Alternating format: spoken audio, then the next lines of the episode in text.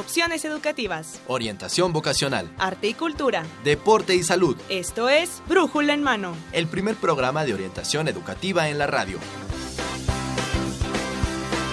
Una producción de la Dirección General de Orientación y Atención Educativa y Radio UNAM. Comenzamos.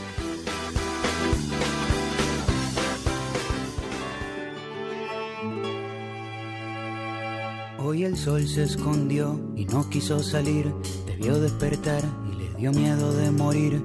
Abriste los ojos y el sol guardó su pincel porque tú pintas el paisaje mejor que él. Cuando amanece, tu lindura, cualquier constelación se pone insegura.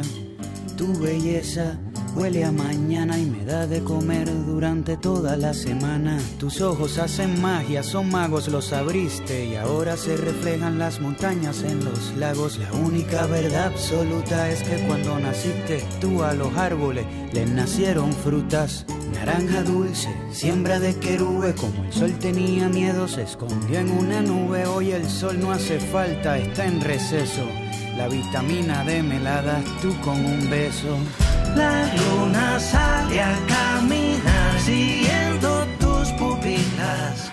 La noche brilla original después que Hola, ¿qué tal amigos? Muy buenos días. Sean ustedes bienvenidos al programa Brújula en Mano, el primer programa de orientación educativa en la radio, el cual es una coproducción entre la Dirección General de Orientación y Atención Educativa y Radio UNAM. Hoy, lunes 25 de enero de 2016, Estamos transmitiendo el programa número 1022 por el 860 de AM y en internet por www.radiounam.unam.mx. El día de hoy vamos a hablar sobre del tema la práctica de la orientación en el sistema incorporado. Para realizar este programa me acompaña en los micrófonos mi compañera de la DEGOAE, Evelia Valdovinos Tapia, quien es académica orientadora de nuestra dependencia y conductora de este programa. Hola Eve, ¿cómo estás? Muy bien, muchas gracias. Buenos días a todos los que nos acompañan de la de Goae. Bueno, es que recientemente cambiamos de nombre, pero eh, será todo un cambio, además de nombre, de, concepto, de concepto, de filosofía y bueno, pues este, eh, por lo pronto, pues eh, hemos cambiado de los viernes a los lunes, este y en fin una serie de cuestiones temáticas nuevas. Así es que todos nos vamos acostumbrando a los cambios. ¿Qué te pareció nuestra entrada? Con Silvio Rodríguez y. Perfecta para este lunes de friecito, ¿no? Para comenzar, ¿verdad? Sí. Bien, para comenzar la semana. bueno, Silvio Rodríguez este año cumple 70 años, fíjate.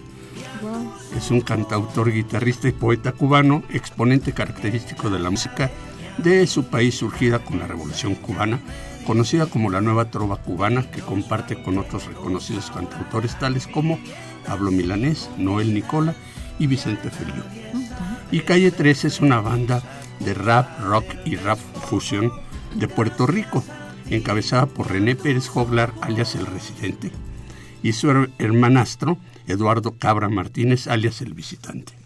René es cantante, compositor y productor, mientras que Eduardo es compositor, arreglista, director musical y multiinstrumentista de piano, melódica, guitarras eléctricas, entre otros.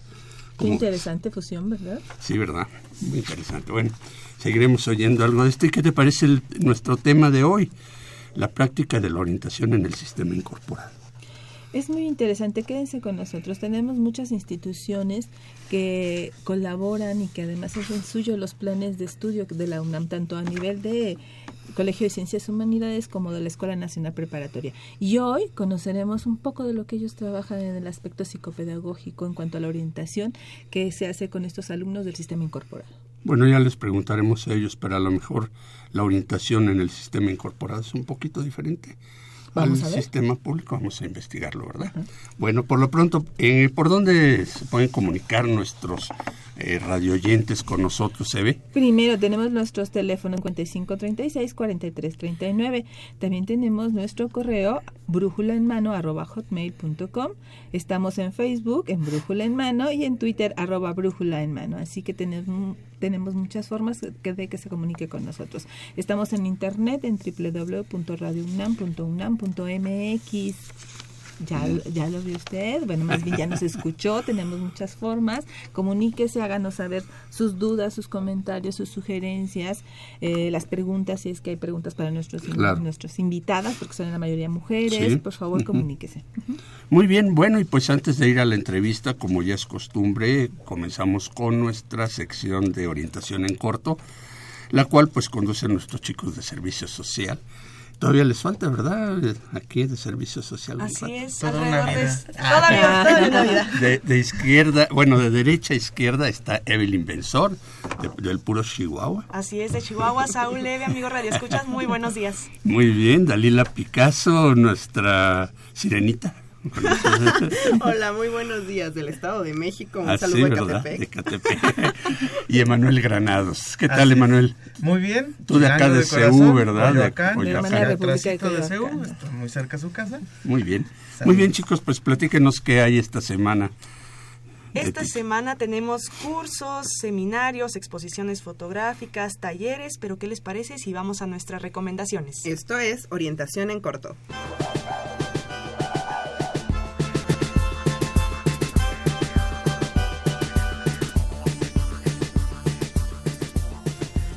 Así es, amigos Radio Escuchas, Evelyn, nuestra casa, la Facultad de Ciencias Políticas y Sociales, te invita a cursar alguno de sus talleres extracurriculares para este ciclo escolar 2016-2. Las inscripciones son del 2 al 12 de febrero y te recomendamos visitar la página www.políticas.unam.mx para que consulten los requisitos de, de inscripción, así también como toda la variedad de talleres.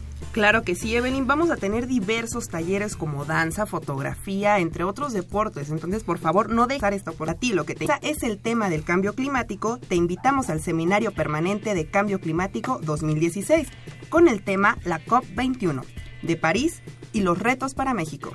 Se imparte el 26 de enero en el Auditorio Nabor Carrillo de 17 horas a 19 horas y la entrada es completamente gratuita. Y en el mismo tenor te invitamos a visitar la exposición fotográfica Reflexiones de la Tierra, expresión de los cinco elementos.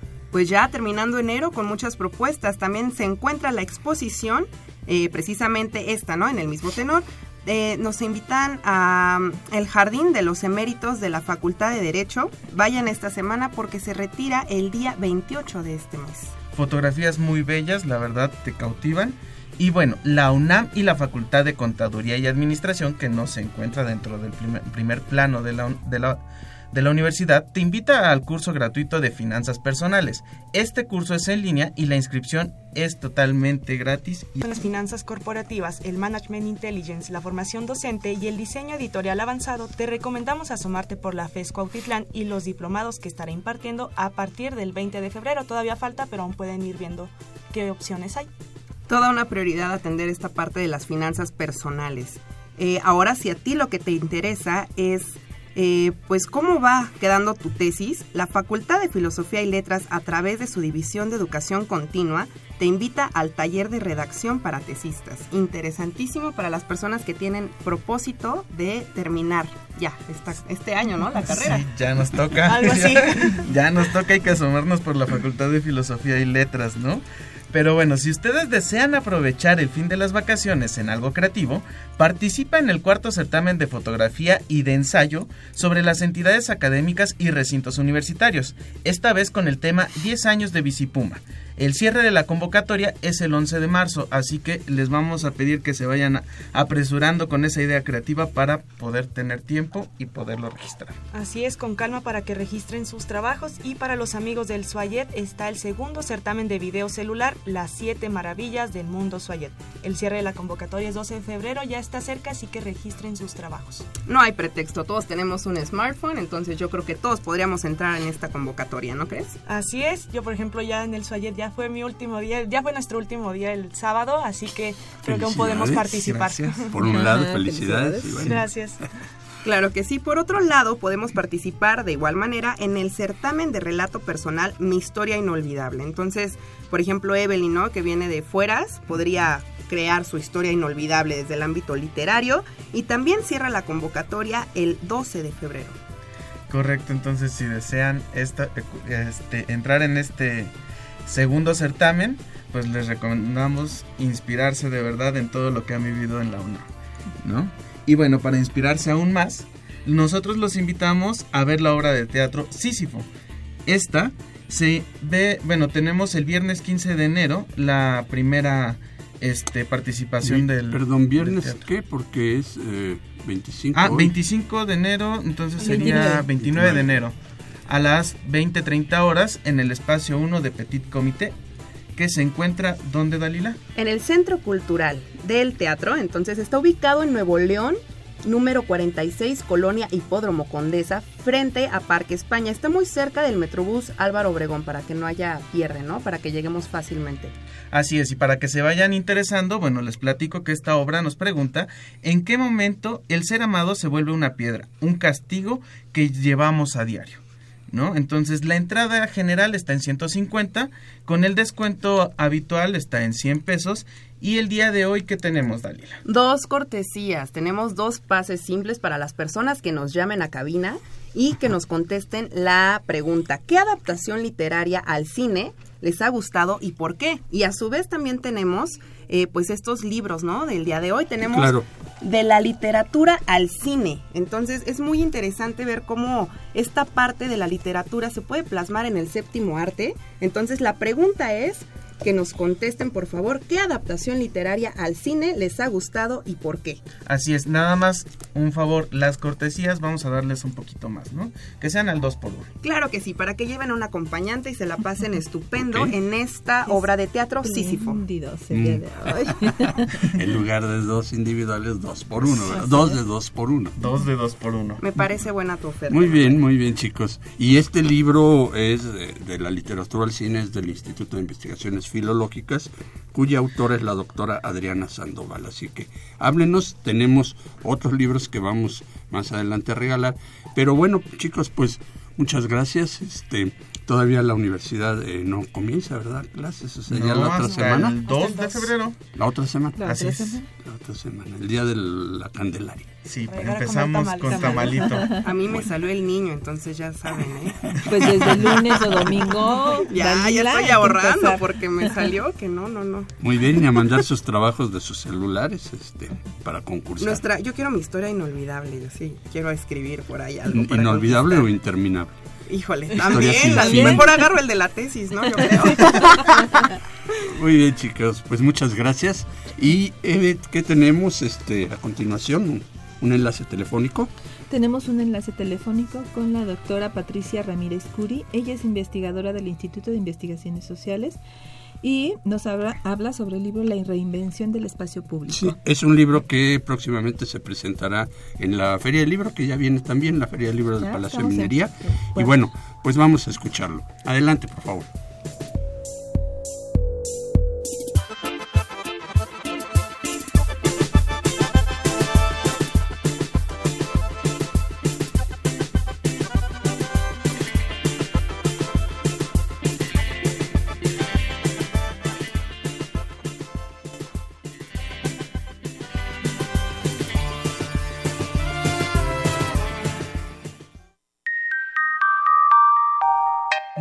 Días amigos Radio Escuchas. El día de hoy estamos en Fomento al Hábito de la Lectura con la doctora Patricia Ramírez Curi, investigadora del Instituto de Investigaciones Sociales. Ella nos va a presentar su libro La reinvención del espacio público. Doctora Patricia, muy buenos días. Buenos días. Hablábamos de este libro que ya está en el horno, a punto de salir, y queremos saber de qué trata su libro. El libro abre preguntas sobre el significado de lo público en la ciudad contemporánea y asociado a esto, al papel del ciudadano en la construcción de lo público.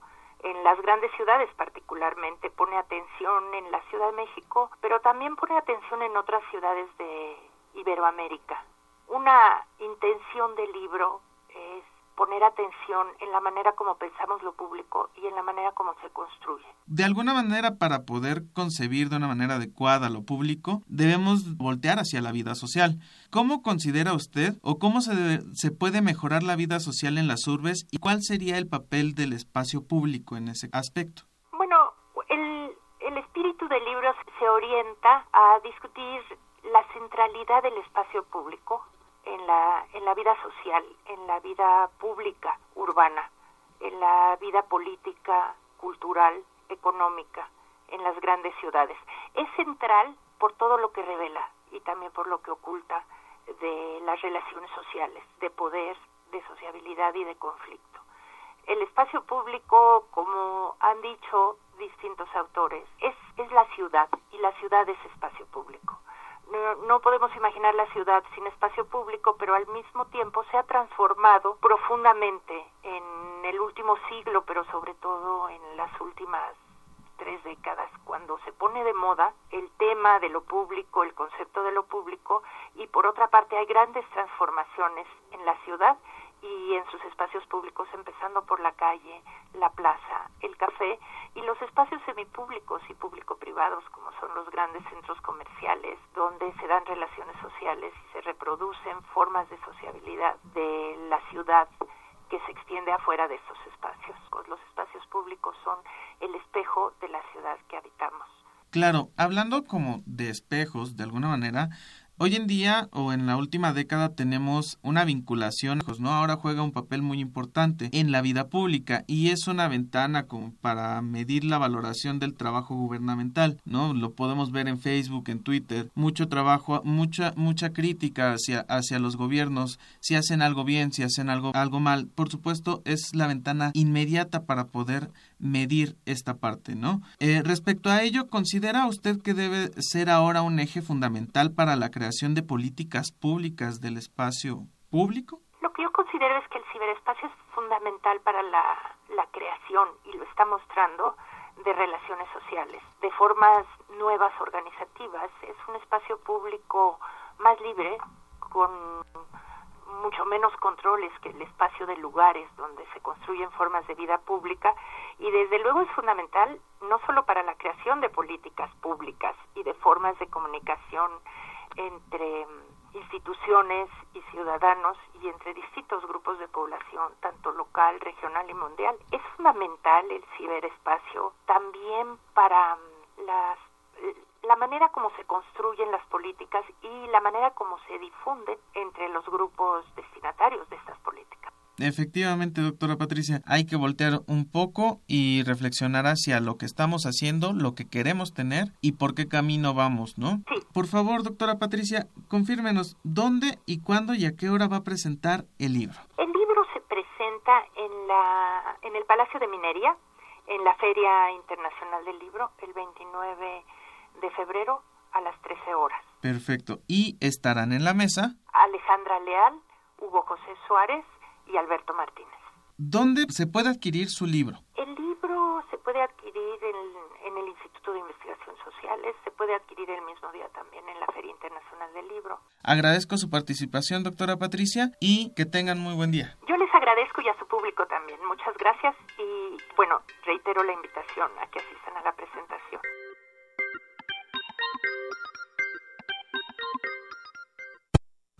Muy bien amigos, pues ya estamos de vuelta aquí y bueno, eh, Eve, tenemos este dos ejemplares de este libro de la doctora Patricia Ramírez Curi, este, que vamos a, a regalarlos con la misma pregunta, ¿no? Que, que sí. hicieron los muchachos para regalar estos otros dos libros, libros de filológicas, eh, que nos digan dos títulos de novelas eh, adaptadas al cine que les haya gustado. Cualquiera, no necesita ser nacional, extranjera, como quieran, ¿no? Sí, recuerden, los dos ejemplares que tenemos son de la literatura al cine, de la de Adriana Sandoval, y tenemos dos ejemplares más que se llaman la reinversión del... Entonces llámenos para que se pueda ganar algunos de los ejemplares. 55 36 89 89 y 55 36 43 39 o por correo brújula en mano arroba hotmail.com. En Facebook estamos como brújula en mano y en Twitter es como arroba brújula en mano. Y Eve, pues este, vamos a presentar a nuestros invitados del día de hoy. ¿Quiénes están aquí? Les recuerdo el tema de hoy es la práctica de la orientación en el sistema incorporado de la UNAM. Hoy nos acompaña la licenciada Luz del Carmen Sánchez, quien es directora de vinculación interna de la Escuela Tomás Alba Edición. Buenos días, gracias Bienvenida, por acompañarnos. Maestra. Muchas gracias, buenos días. Y tenemos a... Eh, ¿Nos puede presentar Sí. a sus compañeras? Sí. Muchas gracias. Eh, me acompañan la maestra Marcela Arana Vega, quien es eh, directora de mm, la preparatoria Tomás Alba Edison en el ámbito de talento y desarrollo humano. Y también me acompaña la maestra Nayeli Castillo, Méndez, quien es eh, pues encargada de todo el programa de orientación eh, vocacional. Ella coordina toda esa área dentro de la preparatoria Tomás Alba Edison. Perfecto, muy bien, bien- bienvenidas. Muchas gracias. Y bueno, también tenemos aquí al maestro Gerardo Nieto López. Él es compañero nuestro en la Dirección General de Orientación y Atención Educativa, Educativa. y profesor de la Facultad de Ciencias Políticas. Eh, Gerardo, bienvenido. Gracias. aún Otra vez, ya eres aquí. Ya, este, ya soy ha sido invitado de casa. Y gracias a la maestra Belia Valdominos por la Gracias. Muchas gracias. Pues, Eve, comenzamos nuestra entrevista. Bueno, vamos a ver. eh, hay muchos cambios actualmente, tanto en, el- en lo que es la educación como es el ámbito laboral. Y además resulta que nuestra labor educativa y orientadora, lo hablo desde ser orientadora de la UNAM, eh, se presenta en un periodo muy importante del, del ser humano que es la adolescencia, que es la juventud, cuando ellos tienen que hacer elecciones importantes. Y Ahora la pregunta es cómo orientar en estas condiciones del presente. ¿Cómo lo hacen ustedes? ¿Cómo lo llevan a cabo en esta escuela? ¿Cómo se lleva a cabo desde ser una escuela incorporada? Bueno, pues en realidad, bueno, muchísimas gracias por la invitación. Eh, en realidad no- nosotros llevamos todo un proceso, ¿no? No podríamos decir que, que la orientación sigue solamente eh, una, una línea o, o una aplicación de pruebas, ¿no? Sino que es todo un, un proceso integral de diferentes actividades, ¿no? Este, nosotros básicamente trabajamos sobre dos ejes.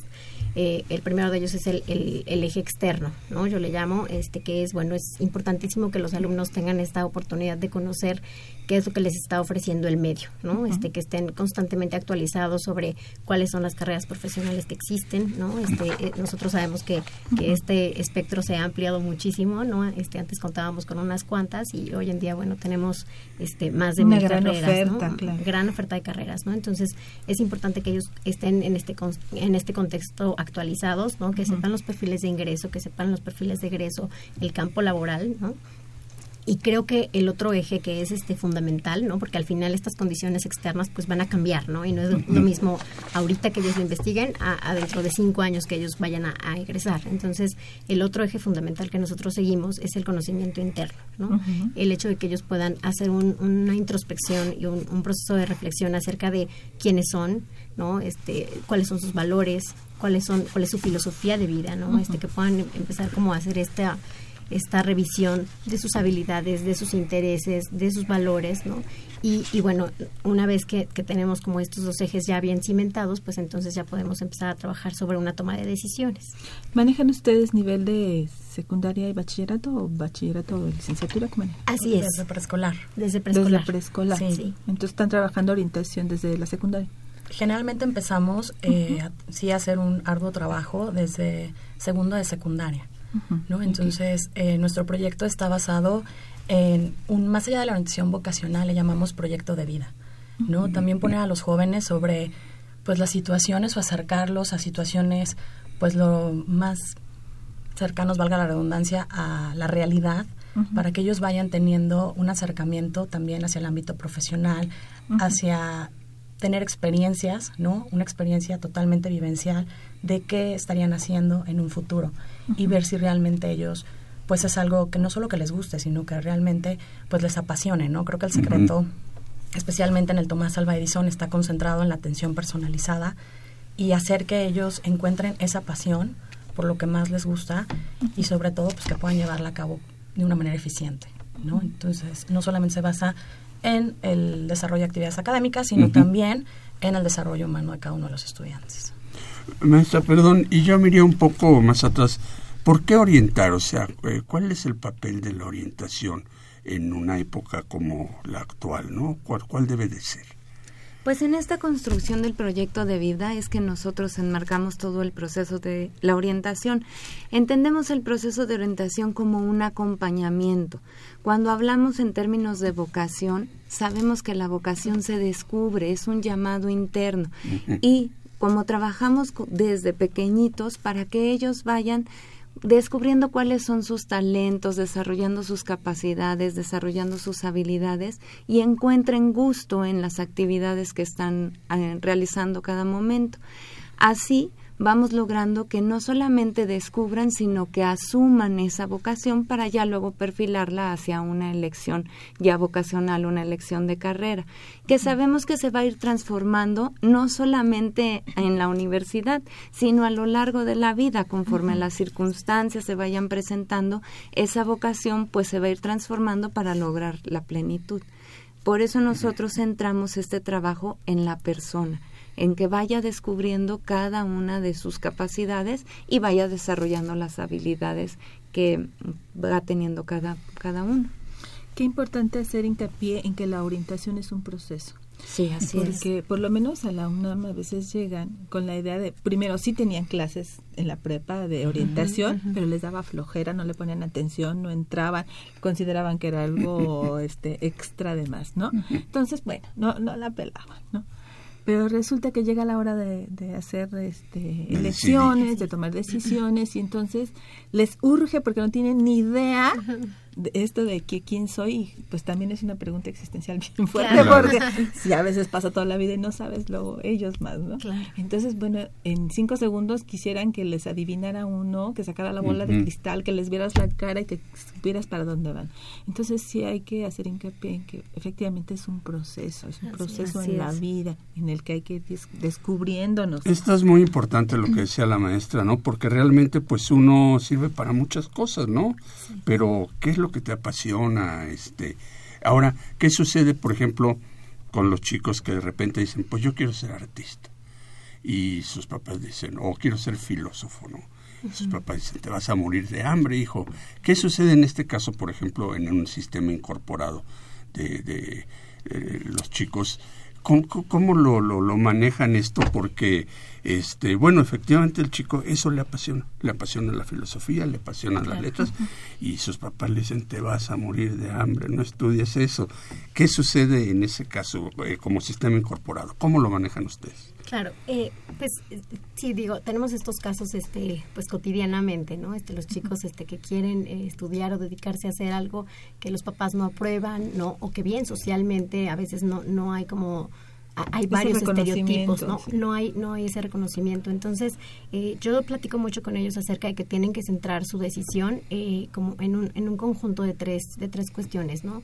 Eh, sus intereses, ¿no? Este, obvia- evidentemente tiene que ser algo que ellos este, se sientan atraídos o, a lo que se sientan apasionados, sus habilidades y el campo laboral, ¿no? Entonces, en relación al campo laboral es en donde yo eh, trato de que ellos tengan un- una especie de confrontación con, con cuáles son las circunstancias actuales, ¿no? Entonces, cuando ellos llegan y me dicen, yo me quiero dedicar a ser artista, quiero ser actor, quiero ser filósofo, muy bien, perfecto. Ya vimos que si tienes tus- estos intereses, ¿no? Ya vimos que si tienes las habilidades, ok, ahora lo que te toca es ir a investigar cómo está el campo laboral, cómo está situada esta carrera en, en- en nuestro contexto, ¿no? Este, de repente tengo alumnos que me dicen, es que quiero estudiar criminología, ¿no? Entonces este, yo les digo, que muy bien, pero quiero que lo investigues aquí, porque aquí es donde estu- estudiarías criminología. No lo vas a estudiar en Estados Unidos y no te vas a dedicar a, a hacer como estos programas. Parte del que- FBI, Parte del FBI, Ujú. sí, ¿no? CIS Este, y demás. así es, ¿no? Entonces, todos guapos, todos limpios. Claro. Saliendo del Cuando gimnasio, lleguen a la. PGR aquí y entren. Exactamente, ¿no? Entonces, la idea es empezar como a romper un poquito con estos estereotipos, ¿no? Cuando los papás les dicen, este, más que irnos hacia, hacia, no, este, no le hagas caso a tu papá o hazte caso a tu papá, es investiga. O sea, la, la mejor herramienta que tienen los alumnos es la investigación y, y la confrontación de, de, de esta información con estos estereotipos, ¿no? Muchas veces ellos solitos llegan y dicen, ¿qué crees, Miss? Ya vi que sí era lo que me gustaba, ya vi que sí era lo que, para lo que tenía habilidades, pero ya vi que no hay, no hay trabajo. Entonces, en ese sentido, pues empiezo a redireccionar. Pero ellos mismos, o sea, ellos, lleguen mismos. a esa Sí, conclusión. la idea, la idea es que ellos lleguen a esa conclusión para que en realidad sea algo significativo y algo en lo que ellos crean, ¿no? Maestra, quería decir Sí, algo. gracias. Cuando esto, cuando esta disyuntiva surge, ¿no? Entre que a veces, pues los padres de familia también están preocupados por la decisión, evidentemente, que van a tomar este, sus hijos, los muchachos en, en la preparatoria. Creo que una parte fundamental también es que trabajamos con los papás, les informamos a los papás. Muchas veces creo que también es la falta de información, a pesar de estar en esta era, ¿no? De todo el tiempo estar este, viendo las redes sociales. ¿Hay alguna información que realmente no informa ¿no? Y más bien desinforma a los padres. Entonces, creo que también el tener el acercamiento con los papás, darles cifras, que ellos también conozcan, ¿no? El ámbito tanto profesional como la carrera, las materias que van a llevar, eh, el campo profesional a donde pueden ir sus hijos, eso también los apoya muchísimo eh, a los muchachos en tomar una decisión, porque creo que también muchas veces está en que no se sienten confiados en tomarla, ¿no? Necesitan como ese apoyo este, adicional. Entonces trabajamos nosotros en la escuela tanto con los padres de familia como con eh, los muchachos en el proceso. Pues sí, porque, bueno, tú eres orientadora, Eve, también. y Sí, finalmente los papás tienen una punto de vista muy importante. La familia en nuestra sociedad es muy importante. Entonces no, no podemos pedirle a los chicos que se despeguen de los papás, ni que se peleen con ellos, ni que se vayan de la casa. Ni, bueno, hasta dónde es posible empatar sus expectativas con lo que espera la familia, con lo que quieren llegar, quizás una negociación, un consenso. También del otro lado, como papás y como mamás, tenemos que estar conscientes de que los chicos que tenemos, pues tendrán que tomar sus propias decisiones. Nos puede doler el estómago, la cabeza, pensar que dónde van a trabajar qué van a hacer, pero realmente, realmente no hay una profesión que te garantice nada por lo pronto. Así que tendremos que asumir que también son seres humanos que están creciendo y que deben de tomar sus decisiones.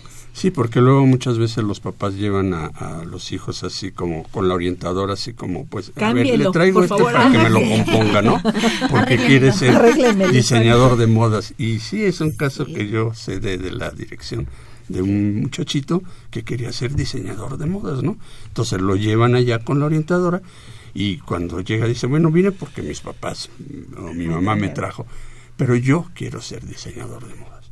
Adelante, adelante, estos son los lugares donde lo puedes estudiar y lo más seguro es que tenga éxito. En eso sí lo toma con tanta pasión. Y bueno, ahorita regresamos, vamos a un corte.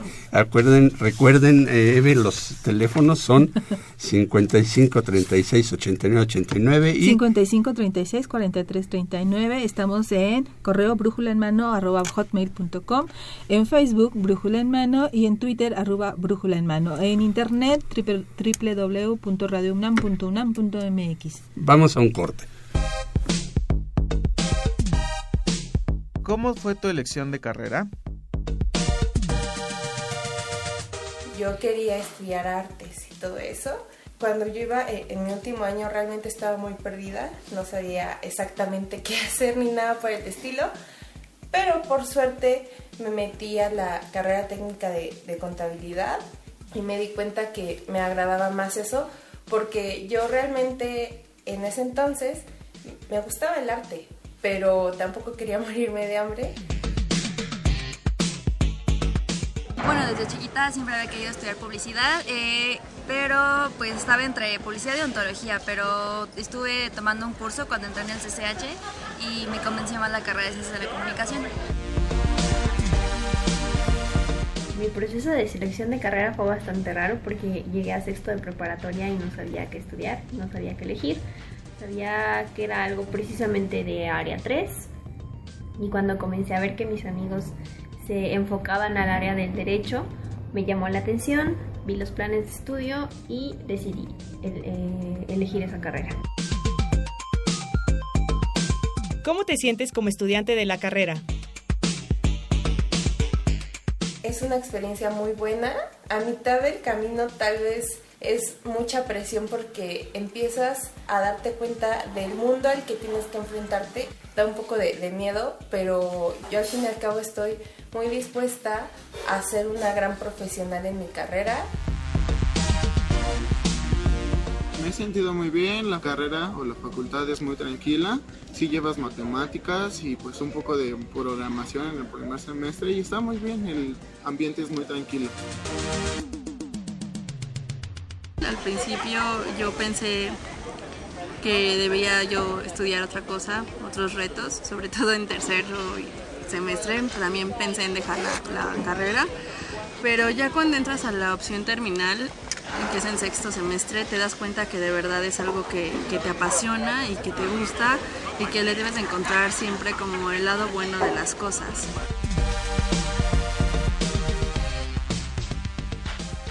Muy bien amigos, pues ya estamos de regreso. Eh, ¿Escucharon los testimonios de estos chicos? Este, ¿Qué les parecieron? ¿Cómo ven esto? ¿Mm? Sí, eh, yo, yo este, escuchaba ¿no? que, que varios de ellos mencionan esta esta necesidad de, de, sentirse apasionados hacia lo que estudian y me parece que es una de las cosas que efectivamente tienen que tener muy claras. Sin embargo, no por eso eh, irse con, con, con, la inercia de que es lo único importante, ¿no? También uh -huh. hay que considerar otros factores porque, eh, como decíamos, es un proceso y es multifactorial. Así es. O sea, ese entusiasmo eh, que yo pueda tener por mi profesión. Esa pasión, el entusiasmo es básico y es fundamental. Pero como nos platica Nacheli, la maestra Nacheli, sí. hay que tomar en cuenta muchos otros factores y no los dejen de lado porque a veces simple, la pasión, el interés, pero no es viable porque mi familia no puede pagar diseño de modas porque uh -huh. es una carrera muy cara, solamente en escuelas privadas y entonces requiere un gasto importante. ¿Cómo lo voy a hacer? Me, me, con todo el apoyo de mis papás, el sacrificio, estoy en primer semestre y después ya no pueden solventarlo. Vamos a ver cuáles son las condiciones. Todo esto tiene que ser tomado en cuenta a la hora de tomar las decisiones. Sí, es un principio de realidad, ¿no? basarse en un principio de realidad. Uh -huh. Muy bien, y pues ¿Vamos este, a continuar? vamos a continuar. Eh, maestra Marcela, este, nos podría decir cuál es el diagnóstico hoy, el diagnóstico y la perspectiva de la orientación, o sea, cuál es el papel de la orientación vocacional en el siglo XXI, cuál debe de ser el papel. Bueno, miren, nosotros tenemos muy claro que nuestros alumnos están viviendo en la sociedad del conocimiento. Y esta sociedad del conocimiento nos pone muchos retos hacia ellos porque no van a desarrollar una profesión única, ¿no? No se van nosotros veíamos la perspectiva de obtener un trabajo, hacer carrera de vida en ese trabajo, llegar a un punto de una jubilación y vivir tranquilos. Nuestros jóvenes ahora no, no. tienen ese contexto, no. no tienen esa situación, sino que van a estar en continuo cambio, en continuo movimiento. Por eso, una de las cosas que más favorecemos nosotros es que tengan en cuenta que ellos tienen que generar sus propios proyectos de trabajo, uh -huh. que no vean eh, ellos la situación de generarse, de establecerse en un empleo, que puede ser una situación rica, uh -huh. pero que incluso en ese empleo tienen que generar propuestas innovadoras, pro, propuestas novedosas que uh -huh. les permitan a ellos explorar nuevos campos y ámbitos de trabajo. ¿no? Eso uh -huh. es importantísimo, que sepan que a lo largo de su vida su vocación se va a ir transformando y van a encontrar diversas situaciones en donde puedan explotar sus capacidades.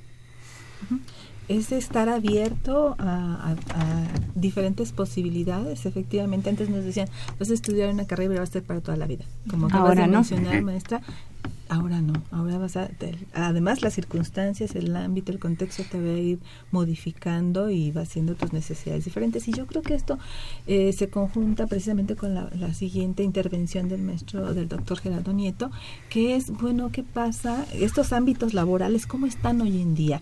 ¿Cuál es el desequilibrio que existe entre la oferta y la demanda de los diferentes profesionistas? Bueno, hablar de los mercados laborales, no solo en México, sino en el mundo, pues es un gran desafío. Algo no está funcionando bien y esto que no está funcionando bien me parece que está ligado al patrón de acumulación económica, al modelo. Este, funciona con muy poquitas personas y una gran cantidad parece ser que este, tiene problemas. Pero me gustaría más que analizar o comentar parte de esta problemática, porque sé que en el proceso de elección de carrera uno de los, una de las preocupaciones mayores de los estudiantes y de los papás es dónde van a trabajar a mis hijos después de estudiar una carrera. Y la verdad de las cosas es que cuando uno le echa un ojo a lo que está pasando en el mundo, el gran problema estructural que cruza a la humanidad entera tiene que ver con el con el empleo o con el desempleo. Es quizá la, la, el desafío mayor, más allá inclusive de la crisis financiera que estamos viviendo, de la crisis monetaria que estamos viviendo. Uh -huh. Es decir, los analistas te dicen, sabes que más que esto, el problema del empleo es muy complejo. Uh -huh. De tal suerte que no solo es México, es todo el mundo. Y me gustaría nada más para anotar algo que realmente me parece fundamental es que con independencia de lo difícil que sea esta idea del mercado laboral y de lo complejo que sea el mercado laboral, hoy la única certeza que tenemos es que en la sociedad del conocimiento el cuerpo y el esqueleto de esta nueva sociedad es el conocimiento y que la única puerta de acceso al futuro es el conocimiento, es decir, la ruta es estudiar. Porque la vieja economía se terminó, la vieja economía que te demandaba fuerza de trabajo no preparada concluyó y hoy se vende conocimiento. Hoy estamos en un proceso este, dinámico de extrema miniaturización de las cosas. Las cosas son más pequeñas, pero son más potentes. Pero todo lo que está en estas cosas pequeñitas hay muchísimo conocimiento. De tal suerte que si la gente no estudia, si los jóvenes no estudian, pues ya no hay acomodo en la economía. Y si estudiamos, el desafío es complicado, pero al final es exitoso. Claro.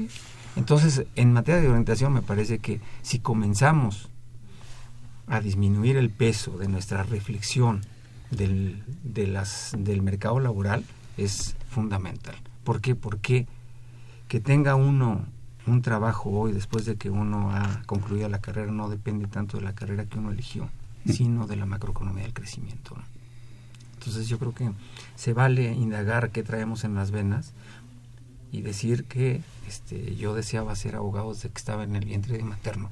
El chiste de esto creo que es que descubramos a tiempo eso, porque los profesionistas exitosos parecen que comparten una condición, están donde les gusta estar.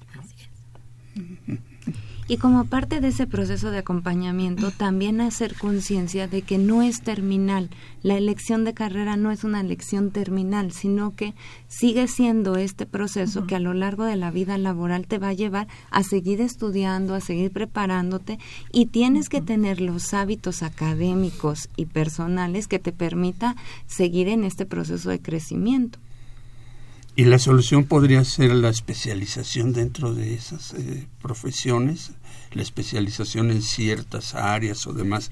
Esto puede ser una solución, digamos, para que dentro de las profesiones, bueno, pues haya una pues un empleo, pueda uno en determinado momento emplearse más, o sea, estudiar el posgrado y esto es este importante es importante, pero también es importante ir combinándolo con la parte laboral, ir ganando experiencia.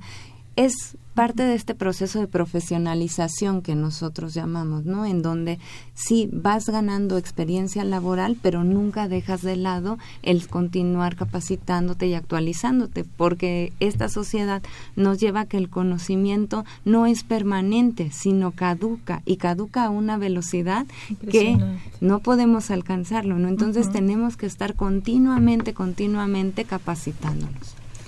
En algunos lados habla que hay una vigencia de cinco años en las carreras. Yo creo que ahora ya es hasta de tres años, una cosa así. Entonces te habla de que te tienes que estar actualizando constantemente, ¿no? Y generando ideas propias, produciendo también ese conocimiento. Sí, ya no te puedes permitir esperar que los demás te pongan un, en un lugar específico para trabajar, para desarrollar. ¿Qué vas a hacer tú? ¿Qué vas a generar tú? Si las condiciones se dan, también eh, están en instituciones, si no, tienes que generarlo, ¿no? ¿Y em, qué debemos o deberíamos esperar de parte de los departamentos de orientación de las instituciones educativas para garantizar un tránsito exitoso de la preparatoria a la universidad? Yo creo que proporcionar todas las herramientas necesarias y suficientes que harán que todos y cada uno de los alumnos puedan hacer frente a las nuevas demandas universitarias.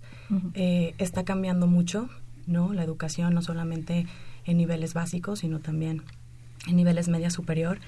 Y en nuestro caso, nosotros este, pues tenemos programas con el sello TAE, que son programas eh, pues que van como les digo, llevar a los alumnos a vivir situaciones muy reales, teniendo entrevistas, ¿no? Con profesionistas que están en la rama que a ellos les interesa, eh, prácticas, ¿no? Por ejemplo, en el área de medicina, pues tenemos prácticas en el centro médico, eh, ya algo mucho más eh, profesional en el sentido de acercar a los alumnos a que vean si es la decisión que, que más se adecua a sus gustos y preferencias, ¿no? Porque muchas veces también traen una idea y hasta que no la viven, nos dicen, híjole, creo que por aquí no va, ¿no? O estoy 100% seguro o segura de que este es el camino indicado. Y ahí es donde entra el papel del orientador, ahí es donde entra el papel de los directivos de toda una escuela, es todo un equipo.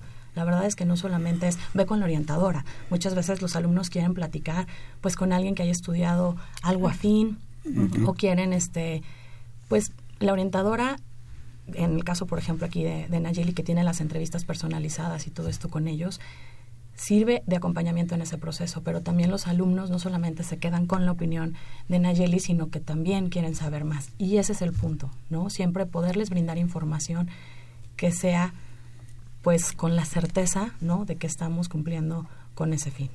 Ahora una eh, reflexión este eh, ustedes que son orientadoras o trabajan dentro del- de, de un área de orientación en un colegio privado, en una escuela particular, este, la perspectiva de los chicos que estudian ahí, a lo mejor no es solamente la UNAM, ¿no? O sea, a lo mejor tienen en, en su vista puesto eh, universidades este, privadas, eh, a lo mejor universidades en el extranjero, ¿no? Este, ¿Cómo eh, se orientan a estos chicos que en determinado momento pues, no, no, no están cir- circunscritos nada más a lo que son las carreras, por ejemplo, los chicos de nuestras preparatorias de la UNAM, bueno, las carreras que están en la UNAM, cómo orientarlos hacia estas, pero ¿qué sucede con los chicos de escuelas particulares este, que quieren en determinado momento pues estudiar en Francia o en Estados Unidos? ¿Cómo, cómo lo orientan? ¿Cómo, Nosotros tenemos un programa este, que así como hay un acompañamiento a nivel nacional, también lo hay hacia el nivel internacional. Tenemos eh, una orientadora que está, este, pues todos sus estudios están basados en qué es lo que el alumno quiere. Y hay alumnos que desde que entran a cuarto de preparatoria eh, están ya con la aspiración a irse, ¿no? Entonces los vamos preparando con la formación de los exámenes como SAT, pre-SAT, todos los ensayos, cartas, pero más que el acompañamiento del proceso es también acompañar al alumno a escoger la universidad, buscar una beca, porque sí, he de decirlo que nuestros alumnos, eh, y orgullosamente, ¿no? Que se van fuera, pues cuentan con, con un apoyo económico, sí es la minoría de, de nuestra población la que se va, pero bueno, pues eh, contamos con todo este proceso, también informar a los padres nuevamente, ¿no? Para tomar esta esta decisión y por ejemplo no nosotros somos la, la sede de la feria de universidades internacionales cada septiembre pues nos enriquece ahora sí que la compañía de 80 universidades que vienen de todo el mundo, ¿no? Y que vienen a ofrecer, pues evidentemente, son, evidentemente sus programas educativos para aquellos que estén interesados en el proceso. Pero iniciamos desde tercero de secundaria. Entonces es bien importante creo que resaltar que no solamente es una decisión que se toma al azar, sino que ya viene de un proceso predeterminado. No- Nosotros durante Sí, eh, trabajamos en la orientación vocacional, ¿no? Este, formando a, a que los alumnos pues puedan encontrar en realidad cuál es su, su, su vocación, cuál es esta actividad eh, a la que se quieren dedicar, ¿no? No solamente como producto de para encontrar un trabajo, sino también como, como una propia especie de, de potenciación de, de sí mismos, ¿no? Entonces trabajamos con ellos durante el quinto grado y una vez que ellos pasan a sexto, entonces ya nos enfocamos en, eh, en la selección de la universidad, ¿no? Ya que tú sabes lo que quieres, entonces sí, va- vamos, hacemos comparativas de, de universidades y ya lo focalizamos si son universidades nacionales o universidades en el extranjero. ¿Es trabajo frente a grupo o también hay personalizado? personalizado. o- Ambos. ¿Cómo lo dan? Sí, hacemos una un trabajo frente a grupo, incluso en cuarto año el programa nos marca que tenemos que tener una hora de orientación. Nosotros tenemos dos, una hora extra en donde vamos trabajando también, pues sobre todo el autoconocimiento, ¿no? Para partir de ahí y después hacemos un trabajo personalizado a través de entrevistas con Igna Shelley y en sexto un trabajo de acompañamiento ya para el ingreso a la universidad hasta que cada uno encuentra su lugar y toma su decisión. Hasta ese momento cerramos. Después también tenemos un trabajo con exalumnos cuando así lo requieren. Ellos saben que tienen las puertas abiertas de la escuela para regresar en caso de que tengan pues alguna como inquietud acerca de alguna maestría, alguna especialización, una otra situación o que quieran con- complementar sus estudios en el extranjero, si hay un departamento en la escuela que pues lleva a los alumnos hacia ese hacia esa opción. Muy bien, maestras, pues vamos a otra cápsula de testimonios de, de chicos que han elegido su carrera. Y recuerden que estamos obsequiando dos libros del Instituto de Investigaciones Filológicas que se llama De la literatura al cine de la doctora Adriana Sandoval dos libros de la doctora Patricia Ramírez Curi del Instituto de Investigaciones Sociales que se llama La reinvención del espacio público y dos pases, dos por uno, para la obra Ah, de sí, teatro Sísifo. Así que les agradecemos sus llamadas a José Guadalupe Medina de Ciudad Neza, nos da aquí algunos eh, libros eh, que han sido adaptados al cine, Los Miserables, El Coronel no tiene quien le escriba, El Gran Gatsby, El Padrino, y tenemos allá También nos llama Adolfo López de, la, de Ciudad Nezahualcóyotl, él nos menciona Madame Bovary y Los Miserables y Juan Camacho Campos de Catepec, no nos menciona nada, pero gracias por llamar. Muy bien, vamos a estos testimonios. ¿Qué experiencia laboral has tenido? Yo no he tenido mucha, realmente no he tenido necesidad, por, así decirlo, de, trabajar mucho. Lo primero fue hacer mi servicio de, contabilidad en el SAT. El primer trabajo, por así decirlo, fue ser edecán y promotora. Y realmente eso fue medio extraño porque yo no estaba muy acostumbrada a tratar con gente para venderles cosas y es muy interesante porque aprendes a conocer a la gente y cómo compran. Y por último estuve como profesora en un CONAMAT. Como profesor he dado algunas clases en la Facultad de Ciencias y eh, en la parte de investigación también algunos artículos. No he tenido a lo largo de mis ocho semestres anteriores ninguna experiencia laboral referente a mi carrera, pero actualmente estoy realizando mi servicio social en el Senado de la República. ¿Qué le recomendarías a los jóvenes que están en su proceso de elección de carrera?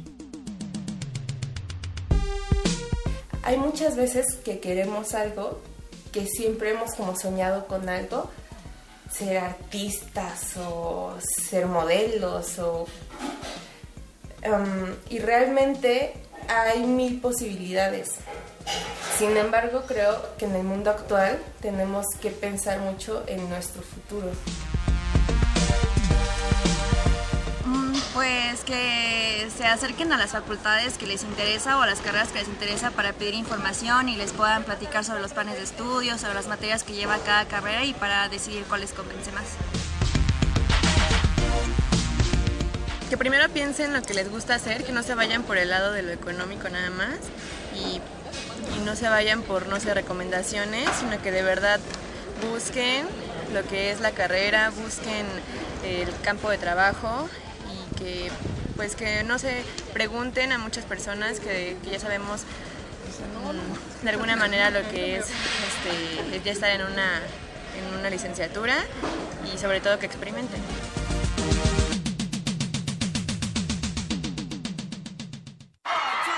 El primer programa de orientación educativa en la radio. Brújula en mano. Entrevistas, Debates. Eventos culturales y deportivos. académicos y recreativos. Y todo lo que deseas saber sobre el campo de la orientación educativa. Escúchanos todos los lunes de 10 a 11 de la mañana. Por Radio UNAM 860 de amplitud modulada. Y en internet en www.radionam.unam.mx. Brújula en mano, el primer programa de orientación educativa en la radio. Opciones educativas. Información escolar. Becas, Bolsa Universitaria de Trabajo. Servicio social. premios y reconocimientos. Formación cívica. Medio ambiente. Salud y calidad de vida. Turismo y recreación. Muy bien amigos, pues ya estamos de regreso y bueno, pues rápidamente porque ya estamos en la recta final de nuestro programa. Eh, maestra Nayeli, eh, ¿cuál podrían ser algunas propuestas de políticas internas para mejorar la práctica de la orientación profesional? Ok, yo creo que eh, a mí en lo personal como orientadora me han servido dos experiencias fundamentales. La primera de ellas es el acercamiento individual a, cada uno de los alumnos, ¿no? Este, si bien yo sé que eh, hay varios orientadores que, que tienen una cantidad vasta de alumnos, sí al menos dejar eh, la puerta abierta y la posibilidad de que eh, ellos se puedan acercar, ¿no? Este, creo que esta, esta mm, posibilidad de, de que los alumnos puedan eh, ir eh, con alguien que los guíe, que los escuche, que los confronte también, para mí la verdad es que ha sido, ha sido una de las herramientas este, principales y una de las que eh, en entrevistas y en encuestas que les, que les he aplicado, que me dicen que más, me- que más les ha servido. ¿no? Y la otra cuestión, eh, creo que sería esto que comentaba ya la licenciada Luz del Carmen, eh, la- el acercamiento a, a las prácticas profesionales. ¿no? Eh, creo que en este sentido es muy importante que poderle proporcionar a los alumnos los contextos y los ámbitos en donde ellos puedan constatar si estas ideas que tienen respecto de las carreras realmente es lo que lo que ellos esperan o no, ¿no? Y que puedan como empezar a, a revisar otras opciones. La información es básica, es fundamental para que ellos puedan decidir. Siempre tienen como la fantasía eh, de lo que yo pensaba, creía que esto sonaba bonito y entonces lo veo en la televisión y me parece que puede ser bellísimo y cuando lo confrontas es cuando dices, este, no, no, no era lo que yo quería, precisamente porque hay que dar esos elementos de realidad, pero los debes de tener desde antes. Claro. Desde antes busca toda la información y puedes eh, tener diferentes alternativas para que puedas tomar decisiones. Porque el trabajo del orientador es una guía nada más, ¿no? El verdadero trabajo lo hace la persona. Él es el que tiene sí, que claro. tomar la decisión y es su responsabilidad asumir las consecuencias de esa decisión. Entonces uno funciona como una guía, como un acompañante. Ojo, habrá algunas instituciones privadas que trabajan como despachos de orientación, en donde van y les dan las opciones. Cuidado con eso. Sí, cuidado. Son ellos con los que deben de tomar las decisiones. Así es. No se vale que en un papel te digan, "Es- con esto vas a ser feliz en la vida. No, no, no. Tal cosa, no. Todo un para proceso, esto y es para- todo un Uno proceso. puede servir para varias cosas, ¿no? Y de hecho, dentro de tu profesión, pues vas haciendo diferentes cosas, cambias muchas veces dentro de tu misma profesión de giro, ¿no? De- Así es. Entonces, bueno, pues ya que estamos en eso, ¿cuál sería el mensaje final que ustedes les podrían dar a los papás, eh, a los chicos? Bueno, eh, me gustaría eh, recomendar el libro de La elección de carrera en la sociedad del conocimiento, justamente del doctor Nieto. Creo que es una radiografía de cómo está la situación actualmente y sobre todo hacia dónde vamos, ¿no? Para que los muchachos puedan tomar una decisión de carrera, la que mejor se ajuste, ¿no? Porque no todas las carreras son para todos los muchachos, ni todas las universidades, ¿no? Entonces, en eso radica creo que esa atención personalizada y me gustaría cerrar en parte de Miss Nayeli por parte de la maestra Marcela Arana, agradeciendo a Brújula en Mano, que ya pues lleva 20 años eh, haciendo esta labor, la verdad es que felicidades y bueno, al doctor Muchas Nieto gracias. también por por la invitación, creo que es fundamental que justamente sigamos informando y sobre todo que hagamos este trabajo en equipo. ¿No? Muchas Siendo gracias. parte del sistema incorporado, nos enorgullece estar aquí y nuevamente agradecemos la invitación Muchas a gracias. Saúl Rodríguez Montante y a la maestra El- Elvia Baldovinos Tapia. Muchas gracias. Gracias por la Maestras, ¿qué mensaje final ustedes podrían dar a nuestros radioescuchas? Pues para los jóvenes que tomen en serio este proceso, que cuando se les abre la posibilidad de acercarse a un proceso de orientación vocacional, se asuman dentro de él, aprovechen la oportunidad, tomen el reto de descubrirse, de escucharse y a partir de ahí empezar a tomar decisiones porque esas decisiones pues van a ser importantes para el resto de su vida. Maestra Nayeli Castillo. Este, bueno, pues a mí me gustaría como tocar como, como varios puntitos muy, muy rápidos. Este, uno, que los chicos se atrevan a, romper estereotipos, ¿no? A romper con estas ideas preconcebidas que existen en relación a las carreras y a universidades, ¿no? Eh, y, y, el, y el método para hacer esto, pues, es la investigación, ¿no? Em, también que como buenos millennials puedan tomar un papel activo, ¿no? Y puedan ellos mismos buscar como estas áreas y estas estos ámbitos de, de poder tener y generar experiencias eh, profesionales, ¿no? Pre- Previas previas incluso pues a- a la- al trabajo, ¿no? Y, eh, y bueno, que, que recuerden que, que la orientación vocacional no es el medio para poder elegir un trabajo, sino que en realidad es la forma en la que se pueden potenciar como seres humanos, ¿no? Entonces, que, que en ese sentido, pues, le den esa seriedad y, eh, pues, a, a todo este proceso. Le echen todas las ganas. Sí, Así es. Doctor Gerardo Nieto, ¿qué Sí, mensaje gracias. final? Pues el mensaje primero es de agradecimiento a nuestras invitadas del Colegio Tomás Alva Edison. ¿Y dónde pueden conseguir su libro, eh, doctor? En las librerías ¿De la UNAM? de la UNAM, en las librerías de- eh, comerciales, está en el sótano. El sótano. etcétera. Ah, Sí, sí, perfecto. ¿Es de editorial quién? Horizontum. Horizontum. Sí, sí. ¿El nombre otra vez de su libro? La elección de carrera en la sociedad del conocimiento es la segunda edición, la prologa el doctor Fernando Serrano Migallón, un experto en educación superior, ex subsecretario de Educación Superior. Y bueno, este, más allá de esta situación, yo cerraría con la idea de que orientar en las condiciones del presente, pues es un es un reto mayúsculo, que la materia de orientación en las preparatorias no, no es secundaria y que me parece que este hay mucho talento en las áreas. Correcto. Muy bien, pues este un correo, un teléfono donde los puedan localizar, maestras. Muchísimas Este, gracias. Nuestra página de internet www.tae.edu.mx es nuestro sitio oficial y mi correo electrónico por si quieren hacer algún comentario es lc-sánchez. Muy bien, maestros, pues muchas gracias por estar aquí. Gracias, doctor. Gracias a Y este, bueno, pues eh, tenemos cuatro libros. Yo creo que podemos conseguir. Ah, este es un manual. Podemos regalar los libros a este José Guadalupe Medina, a Javier Guerra, Adolfo López y a Josefina Josefina Cruz. Cruz. Nosotros nos comunicamos con ellos. Muchas gracias. ¿Qué tenemos la otra semana, la próxima semana, eh, Eve? Bueno, muchas gracias a nuestras invitadas. Y la próxima semana tenemos la Constitución Política de 1917 rumbo al centenario de su promulgación. Muy bien, pues escúchenos el lunes. Queremos agradecer en los controles técnicos a Socorro Montes, en la producción y locución a Marina Estrella, a Evelyn Benzor, Dalila Picasso y Emanuel Granados. En la realización a Miguel González y a Marina Estrella y este en la conducción Evelia Valdovinos. y Saúl Rodríguez. Nos vemos la próxima semana.